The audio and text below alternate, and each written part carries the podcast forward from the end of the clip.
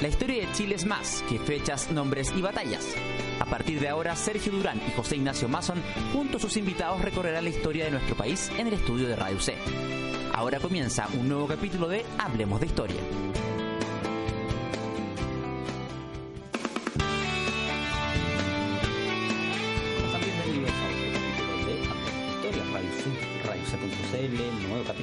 120 capítulos, todos posibles de descargar de manera gratuita. Accede a nuestras redes sociales, Hablemos de Historia, Twitter, Facebook y hay enlace correspondiente. También te contamos que está a la venta el libro Hablemos de Historia, pregunta editorial Kimantú, son 20 entrevistas a historiadores nacionales, historia del fútbol, de la televisión, anarquismo, prostitución, entre otros asuntos. Mi nombre es José Ignacio Mason y me acompaña cada semana el señor Sergio Urán. ¿Cómo va, Sergio? Hola, ¿qué tal? Bienvenido nuevamente a um, una nueva conversación. Hoy vamos a hablar sobre historia de la mortalidad infantil en Chile, 1870, 1910, más o menos por ese periodo nos vamos a mover. Nos acompaña Pablo Chávez. ¿Qué tal, Pablo? Gracias por estar Hola, muy buenas tardes. Tú estás cursando, terminando ya tu doctorado en historia en la Universidad de Chile. De Chile, exactamente. Ya dijimos el tema, mortalidad infantil. ¿Cómo es que llegas a este tema? ¿A pito de qué este tema? Eh, bueno, nosotros los historiadores, por lo general, estamos en una búsqueda permanente, haciéndonos preguntas, revisando fuentes, viendo registros. Y yo en la tesis de magíster trabajé el tema de la construcción de cementerios periféricos, en el caso de Arica. Entonces, siguiendo con este estudio sobre la vinculado con el tema de la muerte, el tánatos, un día revisando el ferrocarril me encontré con la práctica de que las madres lleva, dejaban a sus hijos eh, muertos tanto en iglesia o en las calles de la capital. A mediados del siglo XIX ocurría esto. Entonces ahí uno tiene una hebra de la cual empieza a desplegar un tema y uno empieza con la pregunta básica, ¿por qué ocurría esto y cuáles son las explicaciones? Porque uno ve este acto y este acto de, que va desde lo material tan específico, pero que tiene profundos significados y profundas explicaciones culturales detrás. Entonces, desde ahí uno dice, bueno, ¿cuál es la explicación de este tema de por qué ocurría esto? Porque no es solamente el hecho de, de por sí. Entonces, toda una hebra detrás que uno empieza a ver y una trama a desarrollar sobre este objeto y problema de investigación al cual derivo, que era la mortalidad infantil. Pero ese sería como el, el punto de inicio de este, de este tesis doctoral. ¿A qué fuentes acuden para investigar un tema como este? Eh, a ver, yo clásicamente trabajo prensa. Y prensa del periodo, uno tiene el diario El Ferrocarril, el diario El Mercurio, las últimas noticias, el chileno, el diario Popular. ¿Y por qué uno trabaja con, eh, con cuando trabaja con prensa? Trabaja con diferentes posiciones ideológicas desde las cuales informa la prensa, diferentes puntos de vista. Entonces, por eso uno trabaja con diversidad de diarios. Y en ese caso, esa es la parte básica de la fuente y por la riqueza que tiene este registro o como fuente histórica. También la tesis tiene revistas especializadas en medicina, como la revista El Médico Práctico, la revista médica de la revista médica de higiene y la revista chilena de eh, chilena de higiene también. Memorias de titulación de médicos y abogados, eh, los registros del libro de ingreso que elaboraron las eh, hermanas para la casa de huérfanos, los libros de ingreso de la casa de huérfanos de la Providencia, expedientes judiciales y criminales en el Archivo Nacional y también toda la parte demográfica a partir de censos y el anuario estadístico. Entonces ese es como el universo documental en el cual se mueve esta tesis doctoral. Que, como toda tesis, tiene objetivos. Objetivos generales, objetivos específicos. ¿Cuál era el objetivo general? ¿Qué buscas exactamente con esta investigación? Cuando nosotros hablamos de la mortalidad infantil, estamos hablando de un problema social bastante profundo. Y uno cuando empieza a ver el relato histórico tiene que asociar desde el punto de vista nuestra historia presente, en este caso con la historia que ocurría y con el periodo que uno está trabajando. En ese sentido, cuando uno va a un objeto de investigación, podemos señalar que a mediados del siglo XIX, en varios años, la mortalidad infantil tenía promedios de 400 por mil. O sea, que de cada mil niños que nacían, 400 fallecían durante el primer año de vida. ¿Qué significa este número? Significa que Chile tenía una de las mortalidades infantiles más altas a nivel mundial. Y eso uno lo corrobora tanto al cotejar literatura nacional como literatura de otras latitudes que también destacaban el que Chile tuviera esa alta mortalidad. Ahora bien, a mediados del siglo XX, que es más o menos el marco temporal final de esta investigación, tenemos una mortalidad infantil que asciende en algunos años a aproximadamente 300 por mil, a mediados del siglo XX de 150 por mil, y hoy día, y ahí uno cuando releva la importancia y la magnitud de este fenómeno, tenemos una mortalidad infantil que es solamente de 6 por mil es prácticamente a nivel de países desarrollados. Entonces, uno dice, ¿cómo llegamos desde una mortalidad infantil tan alta, que es el periodo que trabajo yo, a una mortalidad infantil tan baja, que es la que tenemos en nuestro presente? Y desde ahí es donde emergen las preguntas y donde está el núcleo de este problema. Dijimos que tu investigación abarca 1870-1910. Si tuviésemos que escribir a Chile de ese entonces, ¿cómo era? ¿Era un país pobre, era un país eh, conectado con otras ciudades eh, importantes en Latinoamérica, más bien aislado políticamente. Eh, claro, a ver, es, ese periodo, cuando uno define, y yo básicamente me centro en este, en este recorte que es el objeto de investigación, está marcado específicamente el tema de la mortalidad infantil, que en 1870 con el inicio de la cátedra de pediatría, que es en 1868. Entonces que marca ya un tratamiento que se trata de hacer, si bien a nivel universitario, pero eh, que, que refleja una preocupación sobre el tema. Y 1910, que es el otro, el otro marco temporal, eh, refleja el inicio y la inauguración de lo que son hospitales de niños, hospitales infantiles. Entonces, la aplicación de estos hospitales va a tardar un par de décadas y es un poco lo, que marca este periodo. Y ahora bien, nosotros tenemos una época marcada por lo que es la cuestión social y dentro de lo que es la cuestión social tenemos este grave problema social que era la mortalidad infantil sumado a una serie de otras variables que se hablaban y que están reiteradamente en el debate en el periodo, como el alcoholismo, eh, la esterilidad parlamentaria, esa época, si uno empieza a hacer una panorámica de lo que constituyó ese contexto, tenemos una guerra civil, el año 91, tenemos esta cuestión social, tenemos el parlamentarismo, tenemos que justamente esta época, que es una época llena de grandes cambios, finaliza con el gobierno de Alessandri, que es el que impulsa una serie de reformas sociales.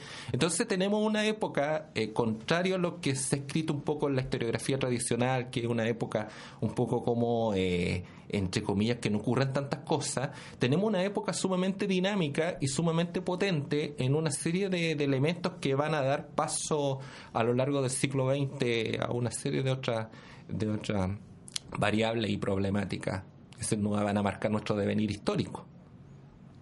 Eh, me gustaría que siguiéramos ahondando en las condiciones que explican esta mortalidad infantil tan alta. Tú ya algo adelantabas respecto a la eh, cuestión social. Estamos hablando de una migración campo-ciudad muy marcada, con ciudades sin capacidad de recibir a tanta gente. Eh, ¿Cómo eran las viviendas entonces, por ejemplo? ¿O cómo era este fenómeno de la migración? ¿Cuáles eran las condiciones, en definitiva, que explican esta mortalidad disparada? Eh, esa es una, una pregunta que muy bien refleja el contexto en el cual habitaban los niños, en el cual vivían los niños y que explica en parte por qué fallecían durante el primer año de vida y específicamente uno ve durante el primer mes de vida.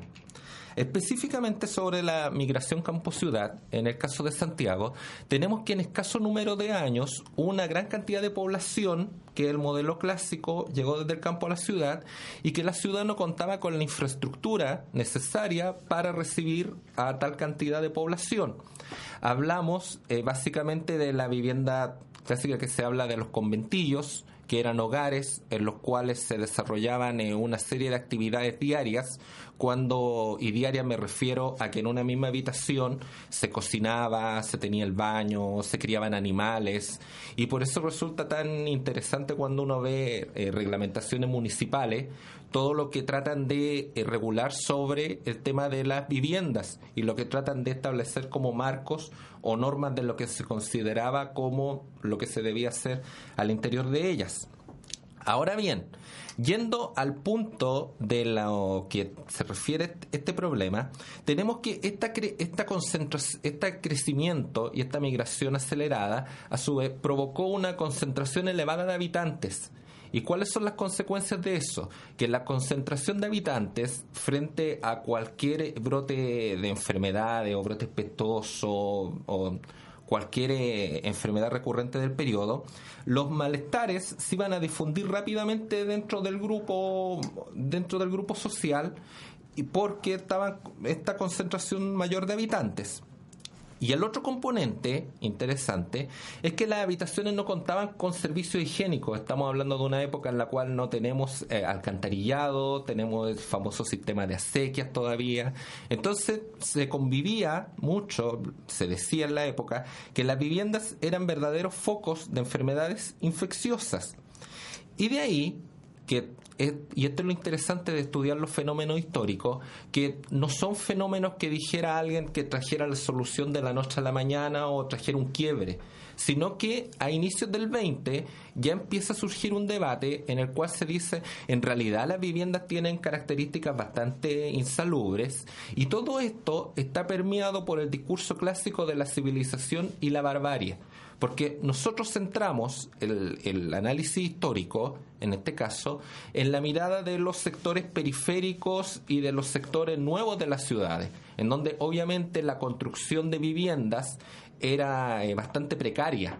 Entonces, aquí, esto se empieza a ver que los sectores periféricos serían asociados a lo bárbaro según la mirada del periodo y los sectores céntricos de la ciudad serían a, serían asociados con lo civilizatorio. Entonces, como el gran redondeo que uno hace de este periodo, de, esta época en cuanto a la vivienda, es la pobreza material en la que se encontraban habitando las personas, y en este caso los niños, y que obviamente ese es un factor importantísimo a la hora de considerar la, la mortalidad infantil de los mismos.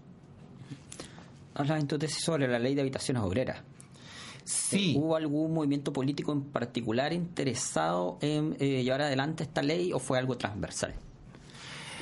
A ver, la ley de habitaciones obreras tiene un antecedente directo que es un reglamento sobre conventillos para la ciudad de Santiago del año 1901. Y que esto refleja en parte las dimensiones que adquirió el problema y que la autoridad trata de regular desde el punto de vista de establecer normas de higiene y modificar la arquitectura de los hogares, lo que sin duda era un proceso bastante complejo. ¿Por qué razón? Porque aquí, a partir de la ley, tenemos un, eh, la creación del Consejo de Habitaciones para Obreros. Y esto uno empieza a revisar las fuentes y se percata que esta es como la época de los consejos se crea un consejo de higiene, se crea en este caso este consejo de habitaciones, se crea un consejo para la infancia posteriormente. Y estos consejos, por lo general, tienen escasa capacidad resolutiva. Entonces se dedicaba mucho al tema de la discusión, de, hagamos normas para este tema, pero siempre cuando hay un grupo que hace normas, otro grupo obviamente no le gustan tales normas, entonces se generan discusiones. Y esto sí refleja la escasa capacidad resolutiva que tuvo el, famoso Consejo de Habitaciones Obreras. La idea de este consejo, y que a partir de esta ley, era crear habitaciones baratas, se suponía, baratas e higiénicas. Y con esto, obviamente, tenía que demoler viviendas. Y esta demolición de viviendas, obviamente, iba a encarecer el uso del suelo, y aquí es donde ingresa un actor bastante particular que eran los propietarios de las viviendas, porque los propietarios de las viviendas, viviendas que por lo demás se ubicaban cercanas a los lugares de trabajo y que obviamente se aumentaba su plusvalía, y en este caso los arriendos, estaban dispuestos a invertir sumamente poco, en este caso con las viviendas, y aquí es donde entra el afán especulador por arrendar estas viviendas y haciendo escasas mejoras. O sea, las viviendas muchas veces eran acondicionadas como conventillos, las habitaciones que tenían, y si se demolían las viviendas, como lo comentaba hace un rato, iba a ocasionar este problema, se decía, alcista en cuanto a los arriendos. Entonces, cuando uno hace el balance de lo que propuso este consejo y lo que propone la ley y lo que se aplica en la práctica, es una ley que también no tuvo tanta relevancia como la que se pensaba que iba a tener en un principio. Esta famosa ley de habitaciones obreras, y uno lo proyecta a lo largo del siglo XX, y sin duda el tema de la vivienda sigue siendo un, un problema bastante marcado dentro de la dentro de la, de la historiografía nacional del siglo XX. Y el otro tema que también es del cual adolece el Consejo, es la formación de una estructura administrativa que se encargara de fiscalizar este tema. Porque por lo general, nosotros cuando nos referimos a la, creación de estos consejos, a la creación de funcionarios o la administración estatal como tal, hablamos de zonas céntricas, pero llevar a cabo la fiscalización en zonas periféricas de la ciudad, que era donde estaba llegando la mayoría de la población, sin duda era complejo. Entonces uno ve que los mecanismos que muchas veces establecen las leyes no tienen esa repercusión que hubieran esperado en un, en un principio, que, que eran, o, el motivo por el cual se, se plantearon. Eh, algo adelantabas, Pablo, sobre el, una de las características que definía el conventillo, que era este sistema de acequias. ¿Cómo, eh, cómo era este? ¿En qué consistía? A ver, en la, eh, tenemos una época en la cual está marcada la, por la ausencia de alcantarillado. Y la, el alcantarillado recién se va a empezar a construir implementar como tal en los sectores de los cuales estamos hablando, porque la zona céntrica obviamente fue anterior, en la primera década del siglo XX. Y esta obra, sin duda, es una obra costosísima y que para la época eh, conllevaba y uno se encuentra con ese debate, el trabajo incluso de conectar las cañerías del alcantarillado a las casas de la población.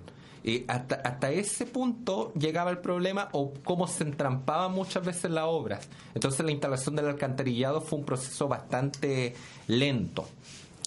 Ahora, ¿cómo se enmarca esto? Nosotros tenemos que ya hemos estado hablando previamente, el crecimiento demográfico de la población.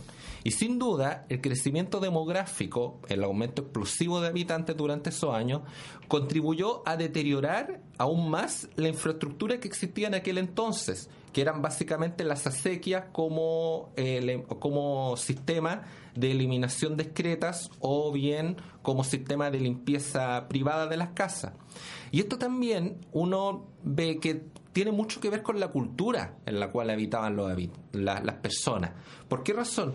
Porque la queja permanente era que las acequias no solamente se ocupaban como mecanismos para trasladar agua, sino que la gente las ensuciaba, botaba desperdicios. Y aquí uno se encuentra con algo bastante impresionante, que es que no existía la asociación entre desperdicio y bacterias o virus. Estamos pensando en una época en la cual a nivel científico todavía predominaba el paradigma o la idea miasmática esta idea de que el ambiente ocasionaría enfermedades, pero no existía esta idea de que las bacterias, estos los gérmenes, eran causantes de enfermedades. Entonces, muchas veces el desecho no se asociaba necesariamente con lo, con, con el virus y con el potencial riesgo que ocasionaba este, esta existencia de desechos, en este caso a nivel de infraestructura o con ausencia de alcantarillado.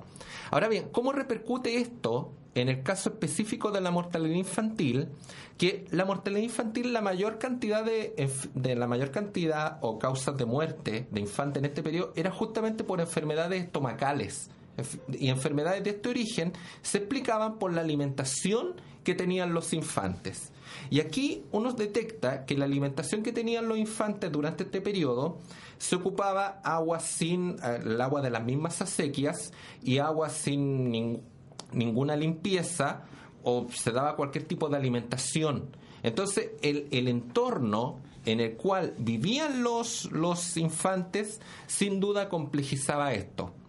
Y el otro componente es cuando uno detecta ya instalado el alcantarillado, que esto ya de alguna manera modifica los límites entre lo que se consideraba lo limpio y lo sucio dentro de la sociedad. Entonces, sin duda, uno ve la instalación del alcantarillado y uno dice, efectivamente, era una obra que contribuyó mucho a la salubridad de la, de la, de la ciudad, sin lugar a dudas. nos decías que esto fue materia de debate. Eh, a lo mejor no, iríamos poco del tema, pero eh, los lineamientos de este. Eh, hoy día tenemos esta rareza de que el agua es mayoritariamente manejada por privados. En este minuto estamos hablando de servicio público, ¿es así o no? Sí, estamos hablando. Y el, el agua, y ahí uno encuentra varios, varios actores dentro del periodo. Por ejemplo, tenemos la clásica figura de los aguadores, Ya. que eran personas que iban por las calles repartiendo el vital elemento. Entonces lo iban entregando a los vecinos, lo iban dando y los vecinos pagaban una determinada tarifa en ese periodo. Entonces tenemos que no, no era tan, tan simple, y esto es lo interesante de ver los fenómenos históricos, que hoy día uno abre una llave y sale agua limpia. En cambio, en este periodo existía este reparto de aguas en el cual se entregaba el agua a la persona, la persona a veces la, la, eliminaba, y cómo la eliminaba, y esto también uno lo encuentra en, la, en las fuentes del periodo, el agua ya usada se tiraba en el patio del conventillo, entonces en, el patio obviamente transitaban todas las personas, convivían todos y ahí era donde se alimentaban también, no, no existía esta, esta separación. Entonces el tema del agua, el, el agua como eh, factor de limpieza era un divorcio que no, no existía en el periodo y ahí uno se, se percata de cómo mucho de esta infraestructura tiene un componente cultural sumamente fuerte. Cómo se ocupan estas cosas. Estás escuchando Radio Seda, que suenan bien. Pablo Chávez es el invitado el día de hoy, historiador. Está terminando su doctorado en la Universidad de Chile. Estamos hablando sobre mortalidad infantil en Chile. Vamos ya de lleno al tema de fondo, que justamente tiene que ver con la mortalidad. ¿Qué estadísticas se manejaban más allá de lo que tú nos comentabas al inicio en cuanto a la mortalidad eh, infantil en aquellos años? ¿Y qué organismo llevaba adelante estos, estos datos? ¿Existía algo parecido a lo que hoy conocemos como Ministerio de Salud? Eh, claro, a ver, eh, nosotros tenemos que hasta el año 1883 la iglesia era la encargada de llevar todo lo que son registros de nacimientos, de funciones y matrimonio. Ah, Entonces eran los párrocos los que mes a mes eh, hacían estos trabajos, además de todo el trabajo que hacían cotidianamente a nivel de parroquia. Entonces tenemos una, ahí tenemos una limitante de fuentes, porque al no existir una profesionalización detrás de la construcción de este registro cuantitativo en el periodo, tenemos ocasiones en las cuales a una parroquia se le olvidó enviar la estadística de mortalidad de un mes y con eso automáticamente queda la comuna con una parroquia o con parroquias de menos. Además, los párrocos solamente elaboraban estadísticas a partir de registros de eh, gente de, personas que pertenecieran al a la fe católica. Entonces, todos los que eran eh, protestantes u otras religiones tampoco quedaban anotadas dentro de los, de los registros. Esto en parte se perfecciona y se modifica ya con la creación del registro civil en 1883. Y a partir de esto, de la creación de este organismo, tenemos la implementación de una ley, que es la ley de registro civil, en la cual, y aquí uno donde le genera eh, problema y donde uno dice, en realidad las fuentes o los registros que se generan dentro de un periodo, obviamente no están hechos para historiadores y están hechos para las necesidades que tenía la población dentro, en ese entonces. Así que uno lo primero que detecta dentro de las limitantes de, esta, de estas fuentes, y era la, dificultad de, capacitar o de tener funcionarios que recolectaran las cifras, es que a partir de esta ley de registro civil, en la cual hablaba, bastaban que dos personas dijeran que tal persona murió de tal causa y eso se tipificaba dentro del documento. No había un diagnóstico médico detrás o un parte de defunción o algo parecido para, para decir esta persona falleció o este niño en este caso falleció de tal y tal causa. Entonces las bastaba que dos testigos llegaran a inscribir este, esta defunción al registro civil y dijeran ya, falleció de tal componente. Entonces uno desde la base ve que el registro puede tener eh, algunos grados de, de dificultad a la hora de ser trabajado. El otro componente, y por eso hago la distinción, es que la iglesia y los párrocos consideraban hasta el año 83 mortalidad infantil de 0 a 7 años. Y uno tiene claro que la mortalidad infantil mayor es entre 0 y 1 año, que es la estadística actual. Entonces, entre el, año 1 y el año 7, obviamente es menor esta, esta cifra. Y desde ahí, desde la instalación del registro civil, obviamente empezó esta estadística entre 0 y 1 año, 1 y 2 años. Entonces, uno como historiador le permite acceder, en este caso, a los honorarios estadísticos con fuentes con algún con mayor grado de, de, de trabajo, con mayor grado de precisión sobre el tema. El otro elemento a tener en cuenta dentro del análisis de las fuentes es que la, la estadístico básicamente va a publicar un volumen que es demografía, en el cual instala el tema de, la, de las poblaciones o, describe estas cifras, y el otro que es la estadística médica, que es lo que habla de enfermedades o causas específicas de, de defunción. Y ahí a uno le, le, sigue desarrollando estas variables en torno a por qué o cuáles eran las causas que explicaban el fallecimiento de los infantes y ¿Por qué es importante el desarrollo de la estadística? Porque uno le, le permitiría tener claro, y en este caso a los médicos durante la primera década del siglo XX, tener claro de qué fallecían los infantes o tener una imagen y de dónde a partir de ese de ese diagnóstico empezar a tratar o atacar los focos en los cuales se producía la mayor cantidad de defunciones. Entonces, en ese marco, el Estado tenía esa compulsión por generar cifras, es cosa de ver los anuarios y uno se da cuenta de ese nivel de detalle al cual llegan, que todo lo, contabilizan en general. Entonces, tenemos que es, es, esa idea de, contabilizar todo y de, en este caso, generar el cálculo de la, de la, de la mortalidad infantil, a medida que se va refinando y se va profesionalizando y en este caso el análisis estadístico hecho por la Oficina Central de Estadística, que era el organismo encargado del, del tema, permitió evidenciar la magnitud del problema y profundizar los conocimientos médicos pediátricos. Ahí uno en la época se encuentra con temas bastante interesantes respecto a cómo se veían las cifras, porque uno por lo general ve el guarismo, el número, pero ese número detrás tiene una serie de otras informaciones, datos y contenidos a partir de los cuales es posible elaborar tramas y ver significado. Y en este caso decir, ah, efectivamente Chile tenía una de las mortalidades infantiles más altas a nivel mundial brevemente antes de ir a la primero a la, pausa eh, existía detalle por ejemplo si fallecían más hombres que mujeres más niños que niñas ¿O no había tanto detalle. Sí, existía, existía ese nivel de, detalle. Y aquí, eso sí, ocurre que muchas veces la estadística, y ese otro de, lo, de, de las falencias metodológicas que tiene, es que cambian los métodos de recolección entre un año y otro. Por ejemplo, en un año aparecen determinadas causas de, mortalidad y al otro año esas mismas causas de mortalidad no aparecen, no hay una, no hay una estadística estandarizada. Y a veces efectivamente se separa entre hombres y mujeres y niños y a veces no. Entonces tiende a ocurrir eso que no hay una coherencia dentro del periodo por lo menos hasta 1912, 1914, que es el año en el cual ya se aplica una nomenclatura estándar pero en esos años todavía hay años en los que aparece un hospital, de repente no. Tenemos también, y algo que, se debe mencionar, es que entre el año 1896 y el año 1909 la oficina de estadística va a dejar de funcionar, a pesar que se sigue produciendo en algunos años el anuario.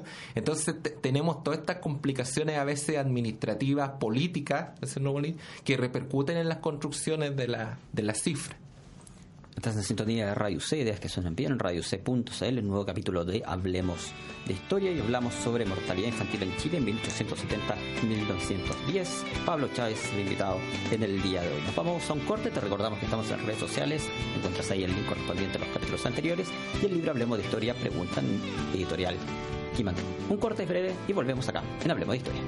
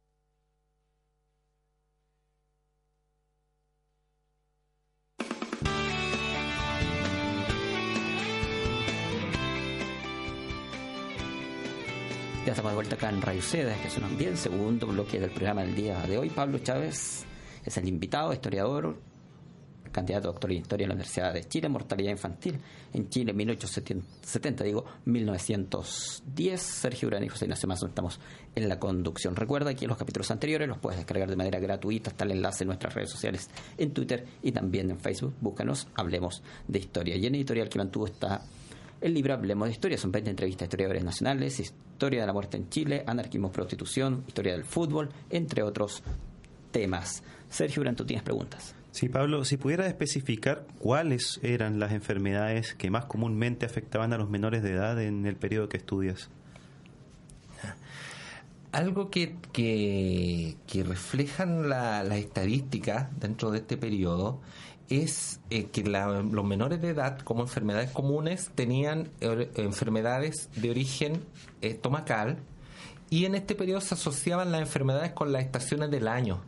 Se decía que en el verano, por producto de la descomposición más rápida de la alimentación, de la leche, de los componentes que se le daban, fallecían mayormente y cuando uno revisa la estadística y la compara por meses, efectivamente uno ve que en el verano era cuando se producía la mayor cantidad de fallecimientos. Respecto al invierno, que en el invierno uno veía que la mayoría eran enfermedades de origen respiratorio, propiamente de la, de la estación. Entonces uno ve que las enfermedades de origen estomacales eran el origen o el componente que explicaba la mayor cantidad de enfermedades.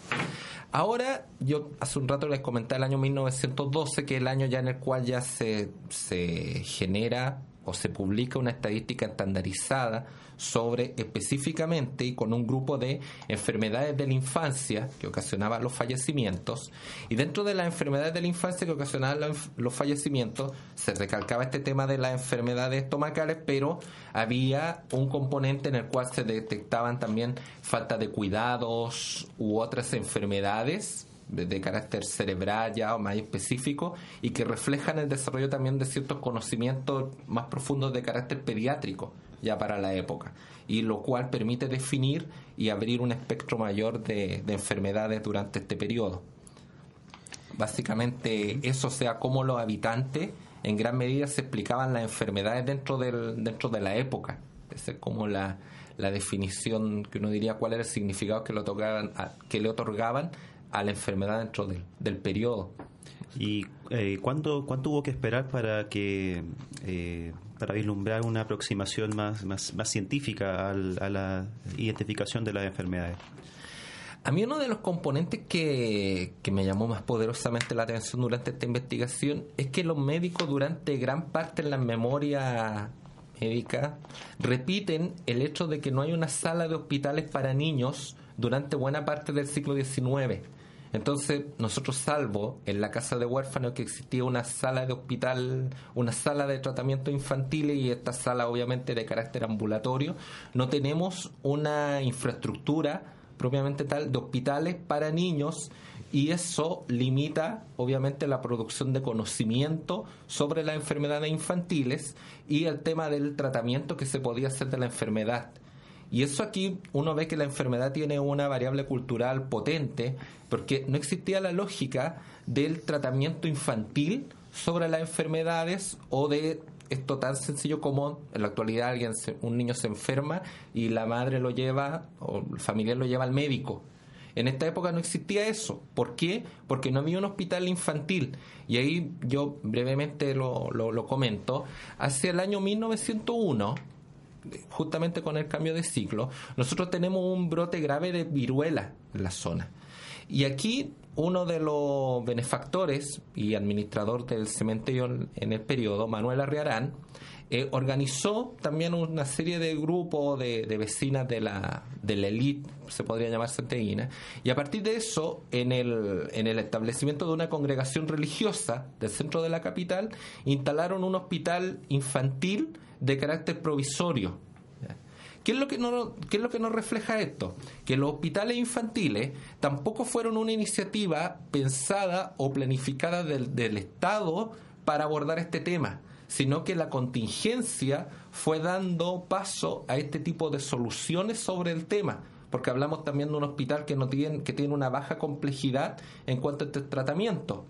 Ya después tenemos que hacia fines, y lo, lo que marca el límite final de la investigación, el Hospital Roberto del Río, el primer hospital ya propiamente tan infantil que se instala, pero curiosamente se instala también en el local que ocupaban las escuelas de preceptoras. O sea, tampoco está como la idea de eh, construir un establecimiento que se dedicara a tratar este tipo de enfermedad, enfermedades. De hecho, el, en el periodo, el debate legislativo se entrampa entre la postura de aquellos que querían fortalecer las redes de dispensarios en la época y que obviamente no querían construir el hospital infantil, favorecer este tipo de, de, instituciones, porque decían que el hospital infantil iba a requerir muchos recursos y que obviamente la construcción del hospital infantil iba a tardar mucho tiempo. Entonces ese era como el argumento como no construyamos un hospital infantil y el otro argumento era obviamente si la mortalidad infantil es tan elevada, tenemos que construir un hospital infantil para tratar las enfermedades.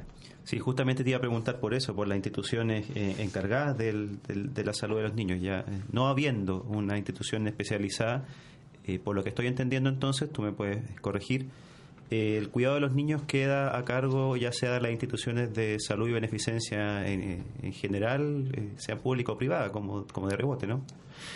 En esa época eh, existe un fenómeno bastante potente, pero que a pesar de lo potente que es, no deja tanto registro como el curanderismo.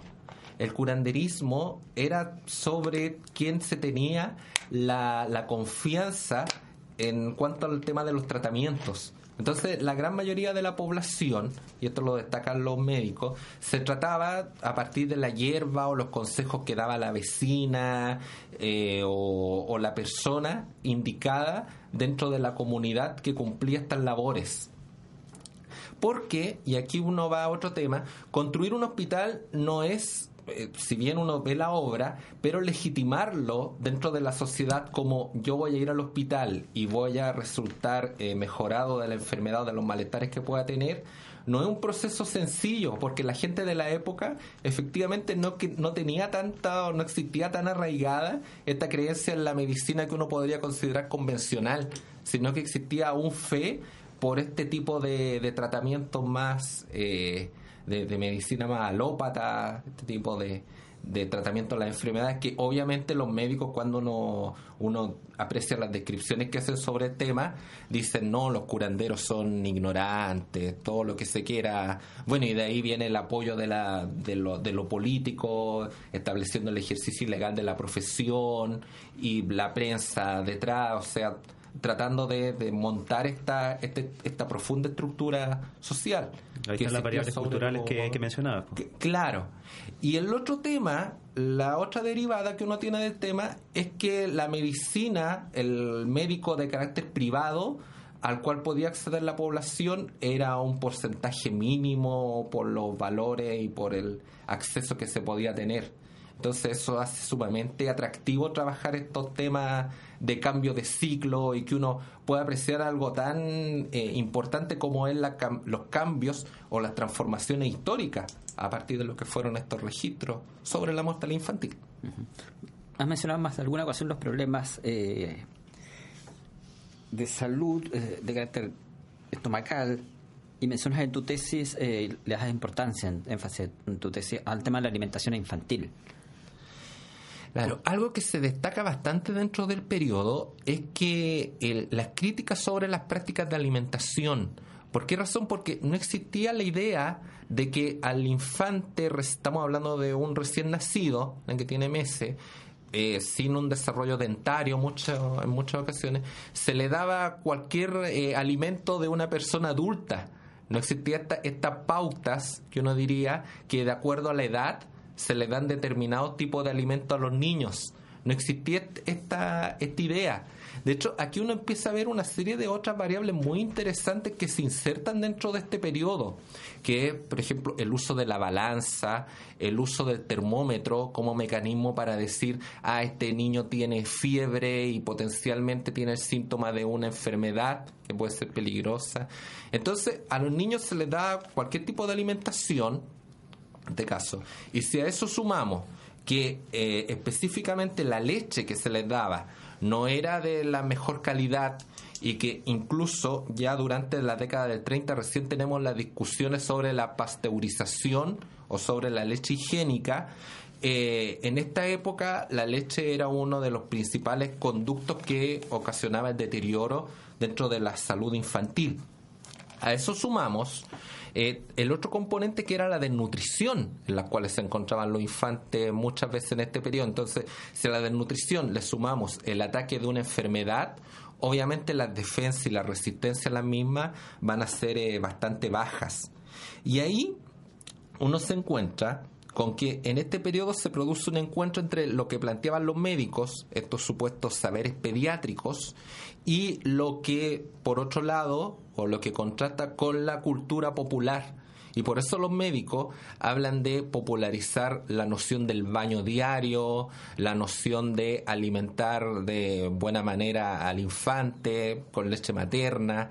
Y esto despliega también una serie de debates y que tienen publicidad en el periodo, bueno, ocupamos leche materna o ocupamos eh, leche industrial, que era lo que reflejan las propagandas. Y el otro elemento que tenemos aquí es eh, la visión o el rol que ocupaban las nodrizas. En este periodo, las mujeres que entregaban en alimentación o que alimentaron un infante, había mujeres que se dedicaban a esa labor y que muchas veces ahí uno detecta un discurso familiar porque eran muy criticadas para la época, porque decían, bueno, no están cumpliendo el rol familiar, las mujeres, todo un componente detrás, pero eh, sin duda contribuían y trabajaban en ese tema de la, de la alimentación de los infantes. Y ahí uno abre, este tema va surgiendo más interrogantes y más preguntas y potenciales puntos a estudiar en un momento. Y uno dice, bueno, también hay que trabajar y problematizar la noción de familia o cómo se entendía esta idea como de lógica comunitaria o familia extendida dentro del, del periodo, eso de llevar y dar alimentación o en alimentación un niño a una, a una persona. Y bueno, básicamente eso sería en cuanto a esta, a esta sección. Queda la, la impresión, y tú me sacas del error, en caso que esté equivocado, que no era muy común que las familias, padre, madre, llevasen a sus hijos a, realizarse lo que hoy llamaríamos chequeos eh, médicos a hospitales o otros recintos particulares, que más bien lo enviaban en un caso que el niño lo encontrara muy enfermo. y eso por una parte. Y tal vez tampoco había la costumbre de vacunar a los menores de edad regularmente, más allá de una vacuna al nacer. ¿O existía algo más bien general que sí? No, e-, ese, ese es un debate bastante profundo dentro del siglo XIX. Eh, uno ve los trabajos de William Sutter, por ejemplo, y uno dice el tema de la vacuna se mezclaba con el tema de la política. Y que alguien diría, bueno, ¿y esa conexión cómo, cómo se llega a hacer? Para la época estaba la idea de eh, establecer la vacunación obligatoria. Entonces se decía que si se establecía la vacuna obligatoria, el poderío del presidente, el poder político del presidente con el eh, sobre el control que iba a tener eh, ante la población iba a ser mucho. Entonces los parlamentarios ocupaban esa idea como un cortafuego para no aprobar este tema de vacunar masivamente a la población. Eso es la cara política del fenómeno entendiendo que es la época también en que hay este predominio parlamentario. La cara de la, de la sociedad de la época es que la idea no se creía en el tema de la vacuna o no se creía en la, en la vacuna como un efecto preventivo frente a la enfermedad entonces, por eso, y cuando uno habla, no, no se creía, no, no se creía en este tema como remedio socialmente. De hecho, se hablaba de la persona que repartía la vacuna, recibía el nombre de el pestero como aquel que en todo lo contrario de lo que uno pensaría, que era aquella persona que iba repartiendo la peste y que efectivamente el vacunar a un infante en lugar de eh, fortalecer su defensa o dejarlo inmune a la enfermedad iba a ocasionar la enfermedad. Entonces ahí uno ve todo este despliegue que hay detrás sobre, sobre el tema. El otro componente a destacar ahí es, por ejemplo, que uno se encuentra en la prensa o en la discusión que se hace en el, en el periodo, es que, como usted lo preguntaba, el, al niño, en lugar de enfermarse como en la actualidad lo lleva al médico, en la época se decía que la mamá retaba al niño porque si se enfermaba, porque decía, bueno, no, no, no, no está siendo productivo, que eso hay toda una lógica detrás sobre el trabajo y la, la familia como una instancia productiva económica. Estamos hablando de una época en la cual se legitima el trabajo infantil. Entonces, si un niño se enfermaba, en lugar de llevarlo a un médico, obviamente eh, recibía reto bueno, y toda una serie de otras creencias que existían en el periodo. Se decía que si el niño lo exponían al sol, eh, probablemente no se iba a enfermar, que había que envolverlo en bandas para que tuviera un desarrollo, para que no, tuviera ataques de, virus. Entonces, todo también una serie de explicaciones que para uno resultan eh, asombrosas, pero que en la época tenían eh, plena vigencia. En tu tesis destacas instituciones como el Patronato Nacional de la Infancia y las Gotas de Leche. Eh, ¿Qué eran estas instituciones y por qué son tan importantes? Eh, bueno, a principios del siglo XX nosotros tenemos que ya la mortalidad infantil empieza a impactar a la opinión pública. Entonces, esto ya lleva a la creación de una institucionalidad para eh, hacer frente al tema. Entonces tenemos la formación del Patronato Nacional de la Infancia, que es creado el año 1902, el cual va a, en el fondo, coordinar una serie de instancias e instituciones en torno justamente al tema infantil. Eh, obviamente, siguiendo los principios de la época, la labor fundamental de esta institución de beneficencia era organizar una serie de otros eh, instancias u organismos que abarcaran o que abordaran este tema. Y ahí nosotros nos referimos a ollas infantiles, el ajuar infantil, o sea, instituciones que hicieran frente al problema de la mortalidad infantil. Y cuando uno empieza a ver la finalidad que tenían estas instituciones, muchas veces el, fin de las instituciones que nombro era entregar ropa y alimentación, o sea, cosas tan básicas y que hablan en el fondo de la pobreza material en la que se encontraban muchas veces habitando los, infantes.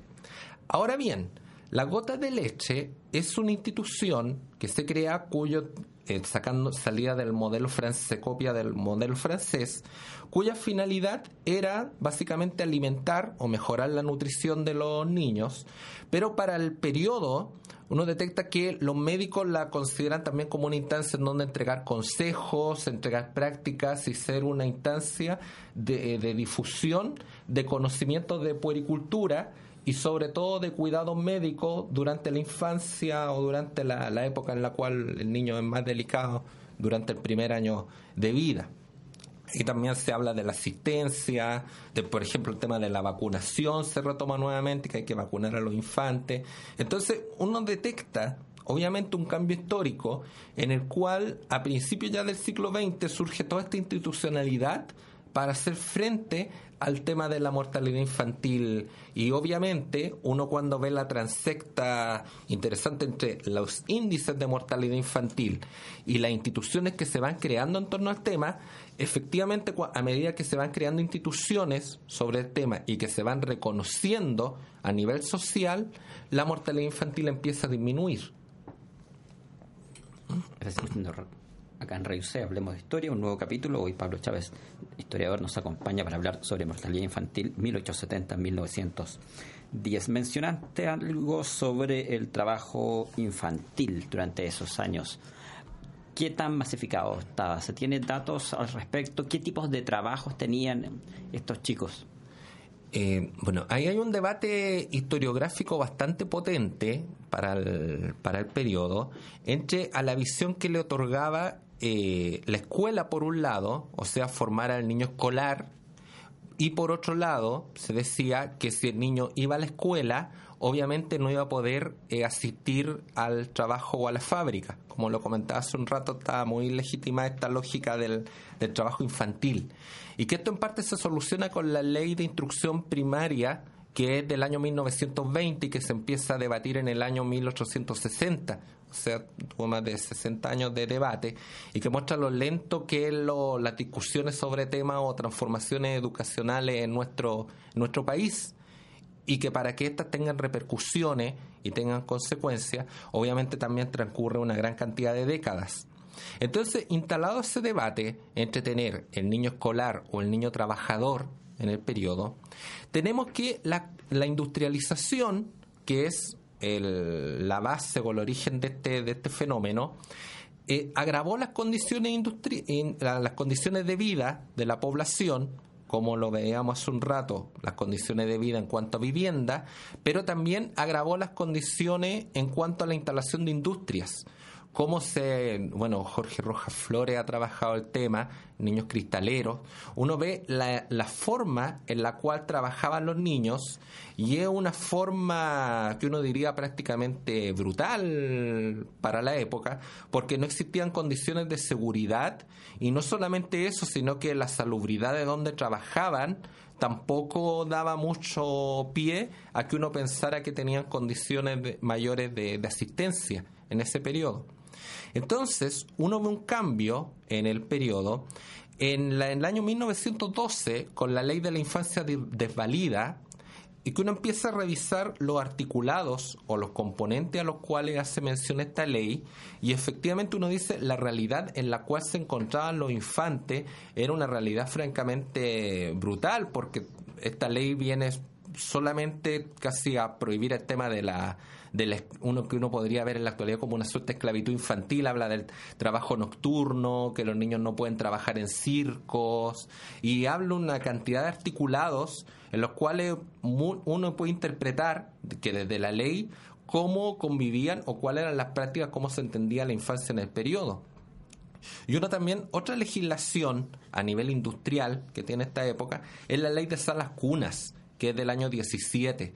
Entonces, uno a partir de las leyes que se van promulgando, uno dice, en realidad la realidad en la cual se encontraban los infantes en el periodo era una realidad francamente eh, espeluznante, diría muy, muy compleja para la, para la vida como uno la entiende en la actualidad.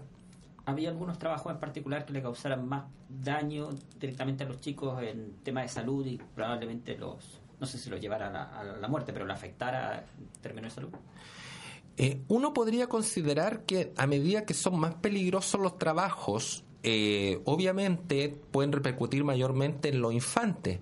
Eh, para la época los niños trabajaban hasta en labores mineras porque se entendía que por el tamaño, por la forma física que tenían, serían capaces de introducirse en las chimeneas y de ahí limpiarlas. Y obviamente lo que estoy diciendo tiene una peligrosidad tremenda, entendían la forma de trabajo industrial.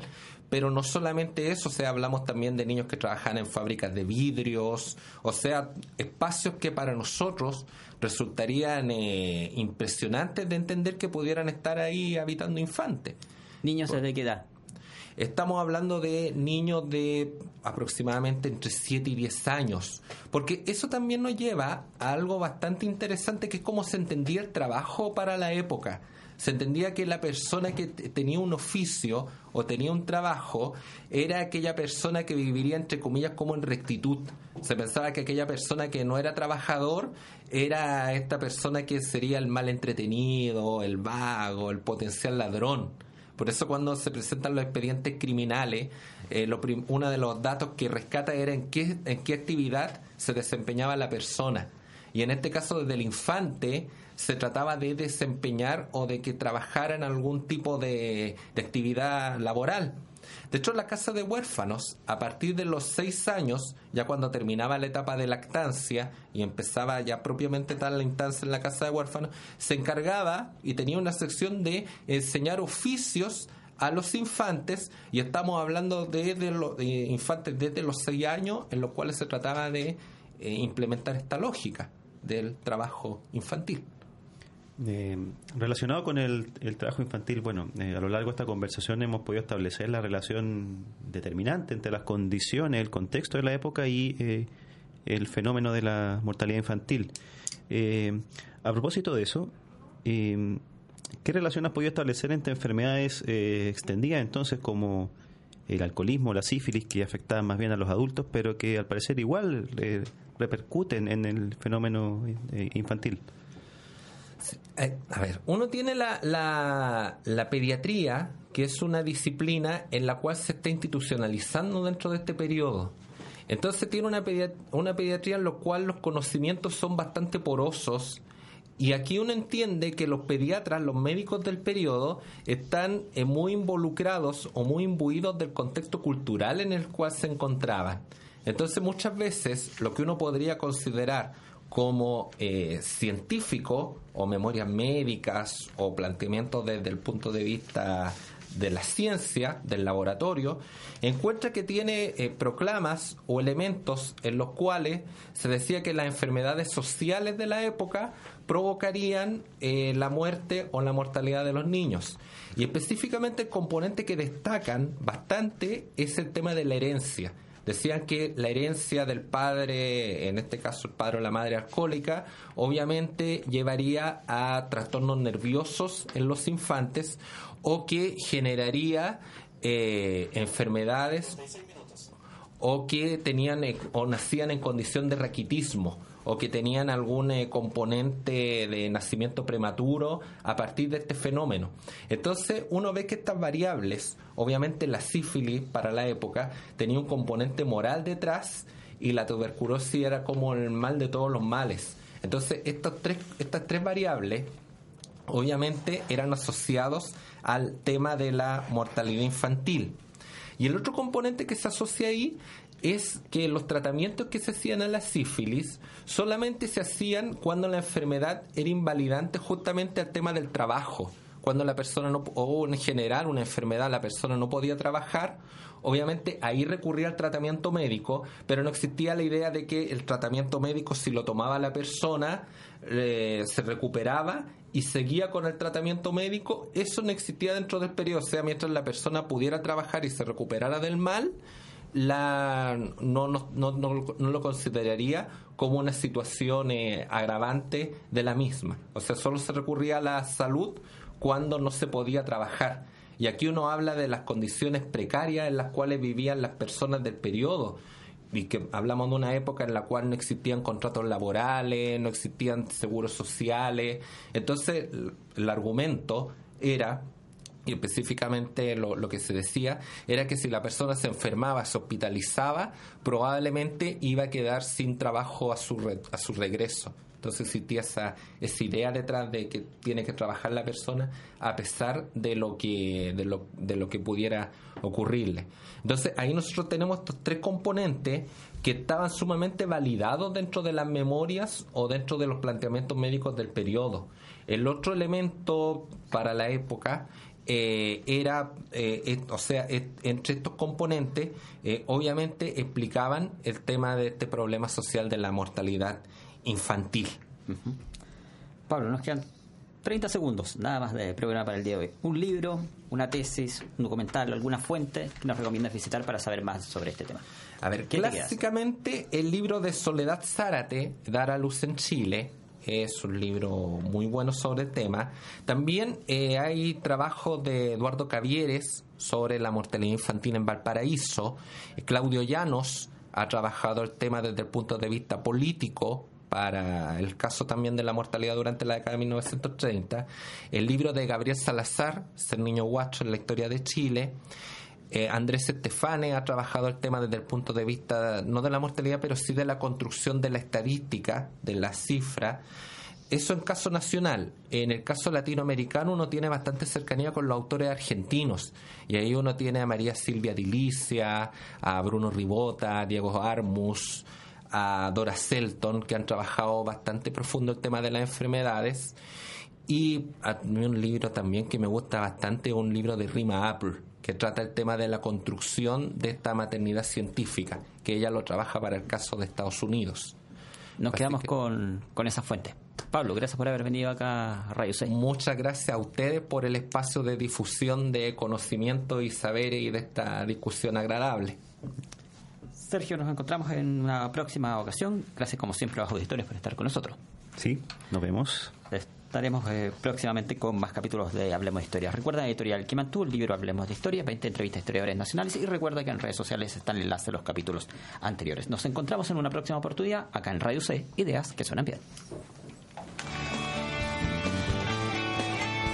Sergio Durán y José Ignacio Mason, junto a sus invitados, hicieron un recorrido por la historia de Chile Vuelve a escucharlos en un nuevo capítulo de Hablemos de Historia en Radio C.